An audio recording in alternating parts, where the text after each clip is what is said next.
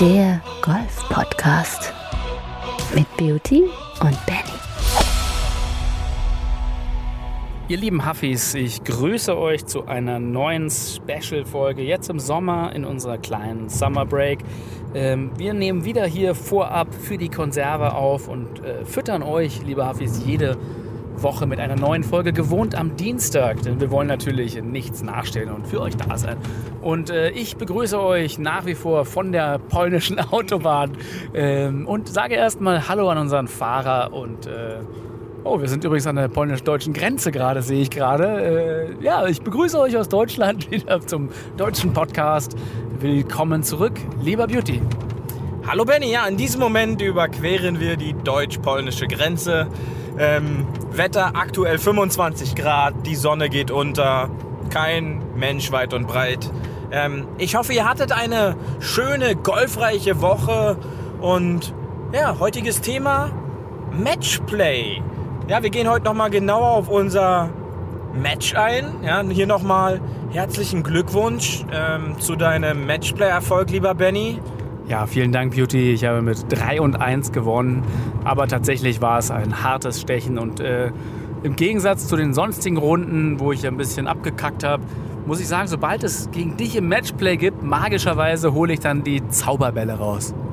Ja, ähm, da werden auf einmal 12 Meter Birdie-Putts gelocht. Äh, da springt der Ball vom Baum zurück auf das Fairway, wo er hingehört. da, da passieren einige wilde Sachen, aber ja, das war eine Herausforderung. Und lass uns doch heute mal darüber reden, wie dieser Platz, den wir da spielen durften, der ja zu präzise zu spielen war, nicht wirklich lang. Wir haben kurze Löcher, wir haben nicht so wirklich lange Löcher, wie der Spaßfaktor sich daran äh, dabei verändert und wie das vielleicht ein Unterschied zu deutschen Plätzen ist. Ähm, ich glaube, das ist ein ganz spannendes Thema, was unsere Huffis vielleicht auch interessiert. Wo macht Zocken untereinander oder wo macht allgemein Golfspielen mehr Spaß? Ja, tatsächlich ist es ein gutes Thema. Beauty äh, hatten wir schon mal ganz kurz vorhin auf der Runde drüber geredet, dass wir das beide sehr angenehm fanden, dass dieser Platz sich nicht so spielt wie der, der deutsche oder also zumindest in der Region Berlin-Brandenburg und wie ich das auch so mitbekomme in Deutschland, die 18 Lochplätze scheinen sich ja alle so ein bisschen zu übertreffen in Länge und ja, wie lang ist ein Loch? So und natürlich, ähm, ich weiß auch immer nicht, warum die alle so die Plätze extra lang bauen oder die T-Boxen nochmal nach hinten. Das hatten wir auch irgendwann mal in irgendeiner Folge.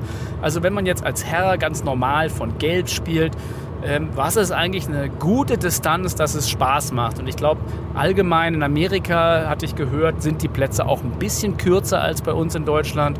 Warum haben wir Deutschen diesen Hang zu länger? Ja, das ist eine gute Frage.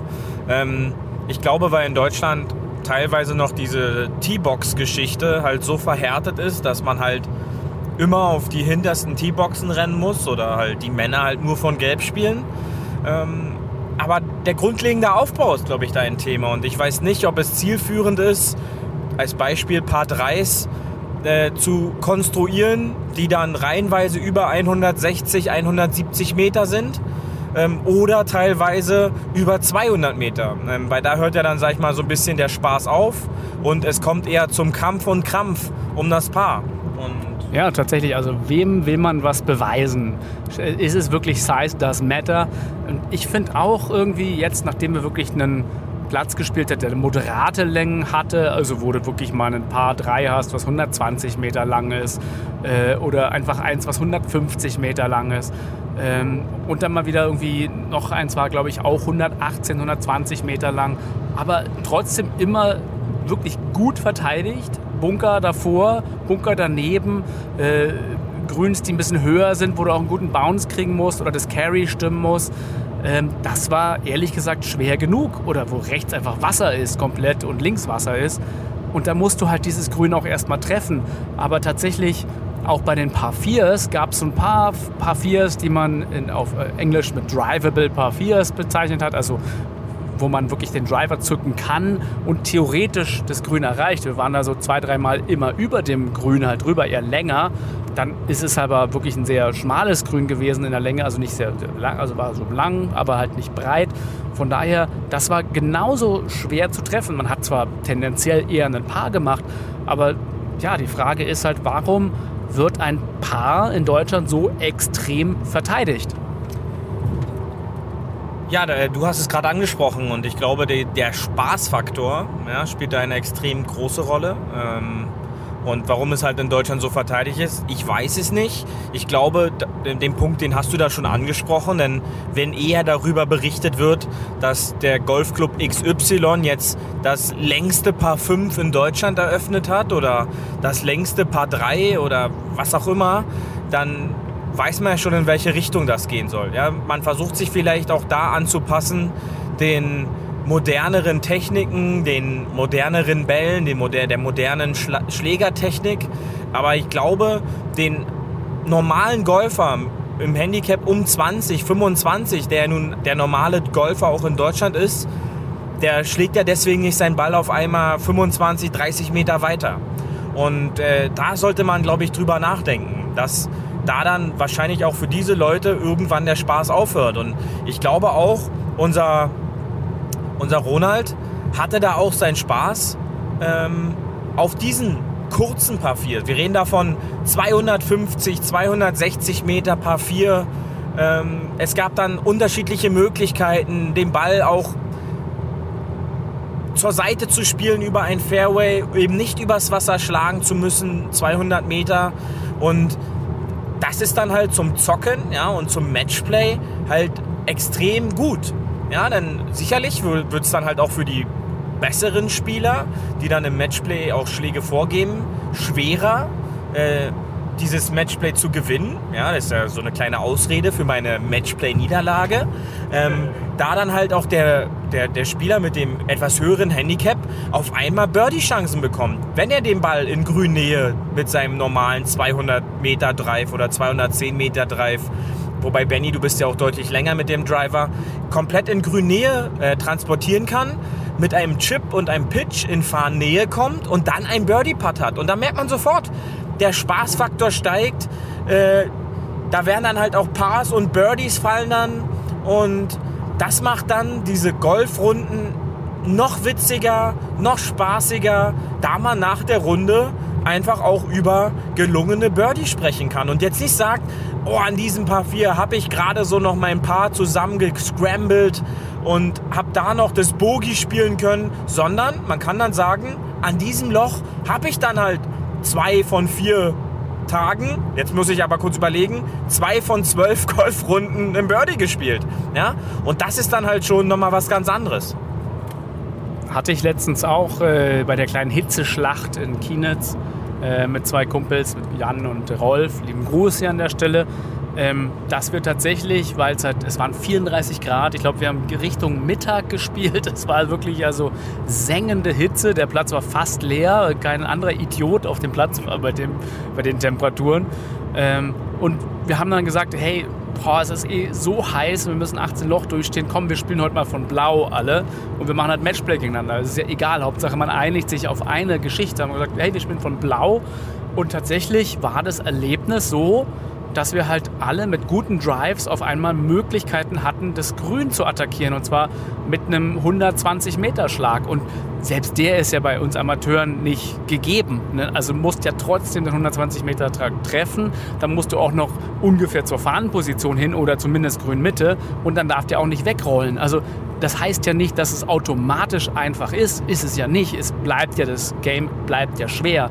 Bloß die Chance, die theoretische Chance, dass du besser spielst für dich, äh, ist höher. Und von daher frage ich mich halt immer, wenn ich halt höre, der, der, ja, der aktuelle Spieltag in der DGL wird dann angesetzt und dann wird halt nochmal auf weiß gegangen, hinten ganz tief und äh, gemähte Grüns und irgendwas. Und du guckst dir an und die Leute, die halt Handicap 3 und 4 haben und die spielen alle zuhauf um die 90. Also das kann es doch auch nicht sein. Ja, nicht nur um die 90, da werden ja dann teilweise Ergebnisse über 100 reingebracht. Äh, wo sich dann da eine abgekämpft wird. Ja? Und ähm, das ist dann halt wirklich schwierig, denn in manchen Clubs werden halt Turniere von den hintersten Abschlägen maximal bei den Clubmeisterschaften gespielt und eben nicht unter der Woche da für die meisten Golfer, die dann halt unter der Woche auch Turniere spielen können, diese Plätze von den weißen Tee-Positionen oder von den hintersten Tee-Positionen nahezu unmöglich werden, denn irgendwelche Kursratings sorgen dann dafür, dass sie dann anstatt 25, 26 Schläge vorbekommen, aber der Platz auf einmal 300, 400 Meter länger ist. Und äh, das ist meiner Meinung nach ein Fehler im System.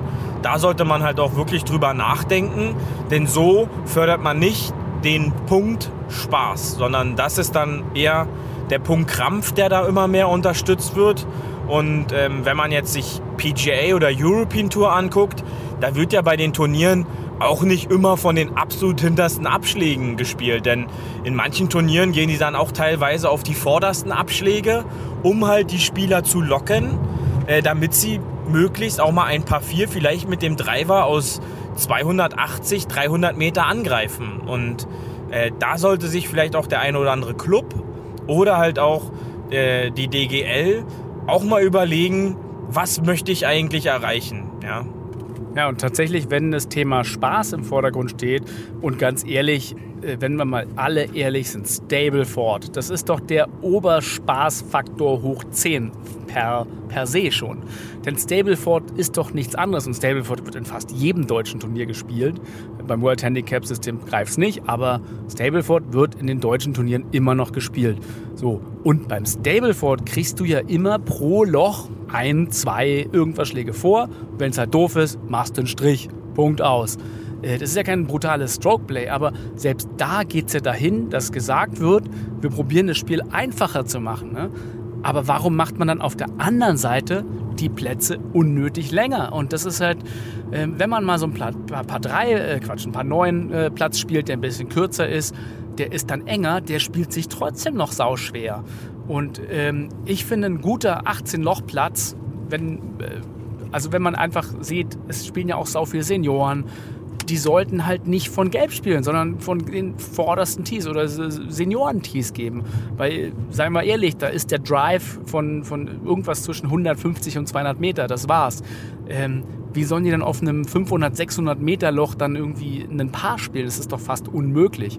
Und selbst, wie gesagt, für Handicap 18, 20 ist ja eigentlich dasselbe. Da sollte ja ein Paar 4 eigentlich eine Mischung sein aus, ich schlage einen Drive, äh, ich schlage ein kurzes Eisen, ein Paar 4. Das nächste Paar 4, ich schlage einen Drive, ich schlage ein mittleres Eisen. Ich schlage einen Drive, ich schlage ein langes Eisen. Und zwar realistisch. Ne? Also der, der Durchschnittsdrive ist ja so um die 200 Meter, würde ich sagen, bei den Herren.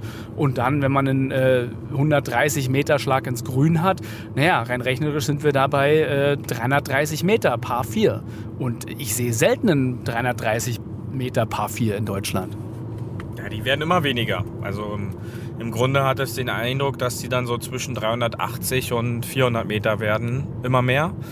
Ähm, aber ja, äh, muss man halt sehen, wie sich das entwickelt. Unsere Erfahrung jetzt auch von diesen vier Tagen ähm, intensivst Golf, ja, Ultimate Golf könnte man auch zu sagen. Ultimate Smackdown. ja, Ultimate Smackdown Golf. Ähm, hat es echt sehr, sehr viel Spaß gemacht. Auch diese kurzen ähm, Paar 4. Ähm, da waren auch dann auch 350, 360 Meter Paar 4s dabei zu spielen.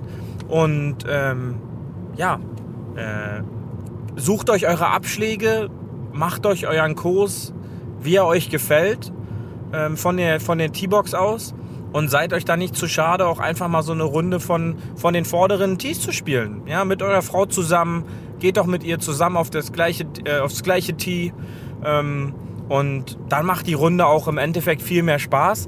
Da, lieber Huffy-Männer, ihr dann natürlich am Abend auch eurer Frau vom Birdie an der 3 oder an der 7 auch nochmal erzählen könnt. Und demnach, da muss der Spaß vorgehen und nicht so krampfhaft den Ball einfach länger hauen zu wollen. Denn uns ist auch aufgefallen, je länger ich den Ball hauen will, ähm, desto wilder wird der Schwung und desto länger werde ich am Ende suchen müssen. Das sollte auch jedem klar sein. Ja, tatsächlich. Auch, äh, das ist ja eine alte Regel im Golf. Dieses langsam und ruhig schwingen und äh, ja, der Schwung und, und, der Schläger machen ja durch Gewicht und, und äh, kinetische Energie den Rest. Es ist ja nicht so, dass man extra raufprügelt. Also je doller ich zum Beispiel raufprügel, desto mehr wird bei mir die Schlagfläche offen und da kommen die wildesten Schläge bei raus. Wenn ich halt ruhig und locker schwinge, ist es halt eigentlich das Schlagergebnis, was ich möchte. Oder viel eher, sag ich mal, das Schlagergebnis, was ich möchte. Und ähm, ja, also wie gesagt, ich kann, ich kann nur aus meiner Warte daraus werben, dass man sagt, hey, beim nächsten Matchplay probiert doch mal von den vorderen Tees zu spielen. Dass man, wenn man gemeinsam von einer vorderen Position abschlägt, ähm, kriegt man einen anderen Spaßfaktor. Und ich muss sagen, diese ein bisschen kürzere, in Anführungsstrichen, also die waren jetzt nicht wirklich kurz, es war ja trotzdem ein anspruchsvoller Platz. Du musstest das Fairway treffen, sonst hast du keine Chance. Das ist ja noch viel schwieriger. Teilweise kannst du ja irgendwo hinschießen und du findest den Ball auch bei diesen langen Dingern. Aber ähm, wie gesagt, wenn du präzise spielen musst, ist ein Platz äh, schon schwer genug, meiner Meinung nach. Und ähm, ja, deswegen, also ich, ich fand es ich fand's persönlich ein ne tolles Erlebnis, dass man die Möglichkeit hatte, auch auf einem langen Paar 5 ein Birdie zu spielen. Und ähm, ja, ein guter Abschlag, ein gutes Dreierholz, dann noch einen guten Transportschlag. Und wenn der Putt gesessen hat, war es halt ein Birdie. Also toll. Ähm, und das, das bringt jetzt, finde ich mal, ja, also ich glaube, es ist wie dieses Handicap so ein bisschen, ne? dass man sich so teilweise doch sehr viel drauf einbildet und halt äh, die Kommazahl sagt, das ist so ein deutsches Ding, so ein Angegebe, hey, ich spiele den Platz am längsten und ich kann den längsten. Wobei es halt, wenn du halt wirklich vergleichst und die Leute anguckst, die wenigsten spielen mal Paar. Und eigentlich sollte doch Paar, klar heißt es Professional Average Rating, das heißt der Pro, was er auch normal spielt, aber der Scratch-Golfer sollte doch eher die Tendenz zum Birdie haben. Das wäre natürlich ein Träumchen und das Beste, was bei rumkommt. Aber wir wissen auch, dass nicht jeder Tag der gleiche ist. Und äh, da kann natürlich auch das eine Loch, als Beispiel, was ich zum Abschluss heute zum Glück als Igel beenden konnte, spielte ich gestern halt einen Bogie. Ja? Und so ist es halt bei jedem anderen auch. Wir wissen es alle selbst. Die Tagesform ist leider nicht immer gleich. Ähm, oftmals wird ja dann auch von der Runde davor erzählt, wie klasse dieses Loch da lief. Und diesmal hat man halt die ganze Zeit da das Pech. Aber äh, daran müsste man arbeiten. Ja? Wobei es gibt ja tatsächlich Löcher, die einem liegen und die einem nicht liegen. Also ich weiß, wenn ich so zu einigen Löchern gehe, in meinem Heimatclub oder woanders, dann denke ich mir schon so, wenn ich auf die T-Box gehe, oh, jetzt kommt wieder das Loch. Ich probiere es natürlich positiv zu sehen, aber die Erfahrung zeigt ja dann doch, dass man ein Schlagmuster hat und immer wieder im selben Wasserhindernis oder in derselben Ecke landet. Und das fand ich sehr spannend, irgendwie bei dir zu beobachten, Beauty, dass du das erste Mal, dass du diesen Platz gespielt hast, den Null kanntest, hast du wirklich Ergebnisse geliefert. Du hast ja fast fünf, sechs Birdies am Anfang gespielt. Ja, ich glaube, die dritte Runde war das äh, am, am, Freitag. Äh, da lag ich ja fünf unter nach fünf. Ja, also mit fünf Birdies gestartet in die Runde, was mir vorher halt auch so noch nie gelungen war. Ähm, und da denkt man eben noch nicht so viel drüber nach, ähm, weil man halt nicht die Gefahren wirklich einschätzen kann und man, man, man folgt so ein bisschen seinem Bauchgefühl. Ja, und äh, die ersten Runden, wie du schon richtig gesagt hast, da hatte ich, glaube ich, in der ersten Runde waren es, glaube ich, vier Birdies, in der zweiten Runde waren es, glaube ich, sechs Birdies und in dieser dritten Runde, da waren es, glaube ich, acht oder neun Birdies, die ich da gespielt hatte. Und da spielt man dann halt einfach drauf los. Und wenn man dann halt erstmal in diesen, in diese, in diesen Flow kommt, dass, dass es dann läuft, dann da macht man da sich nicht so wirklich viel Gedanken drüber. Und aber je länger man den Platz dann halt auch kennt, äh, dann fängt man an, oh, ich darf jetzt nur nicht da, weil da ist ja das und das. Und ich glaube, das ist dann auch nochmal so ein Trick, ähm, auf den man dann so ein bisschen auch eingehen. Und ich glaube auch viele DGL-Spieler, die vielleicht uns hier zuhören, die, die merken das immer bei diesen Probe- oder Einspielrunden zu Turnieren, dass sie wenig Gedanken sich dann darüber machen und in diesen Einspielrunden manche Löcher einfach frei Schnauze dem Bauch nach spielen und dann sensationelle Ergebnisse liefern und am Spieltag Gefahrenzonen von der Einspielrunde ins Gedächtnis kommen und auf einmal Sachen passieren, die man so vorher gar nicht gemacht hat. Ja, wie du bei unserem Matchplay bei den Paar 5 auf einmal im Bermuda-Gras gelegen hast. Da hast du die ganze Woche nicht gelegen und auf einmal liegst du im Bermuda-Gras. Ja, tatsächlich, vielleicht sollte man sich einfach den Kopf leer machen, ein bisschen wie DJ, äh, sagen, egal welcher Putter das ist, ich mache den einfach rein. Und äh, ich habe es ja auch gemerkt, als ich halt wirklich stressfrei gepattet habe und einfach gesagt, so das ist jetzt hier mein Job im Scramble zu putten. ähm, da sind die Dinger gefallen. Und je mehr man sich dann konzentriert und read und nochmal absetzt, desto weniger fallen sie. Also vielleicht einfach mal auch da der Aufruf, entspannter zu sein, einfach erwartungslos an ein Loch ranzugehen, das alles vergessen, was man halt sonst so taktisch denkt, sondern einfach hochgehen, wenig denken, losschlagen, losspielen. Genau, ich glaube, das ist auch ein perfekter Abschluss dieser Folge, Benny. Ähm, wie DJ es so schön sagen würde, liebe Hafis, seht den Ball und schlagt den Ball. In diesem Sinne, habt eine schöne Woche, spielt wieder viel Golf und wir hören uns nächste Woche wieder. Wieder aus eurem Urlaubstaxi mit Beauty und Benny. Tschüssi! Macht's gut, bis dann. Das war hart, aber Fairway. Wir hören uns nächste Woche. Bis dahin, ein gutes Spiel und immer schön auf dem Fairway bleiben.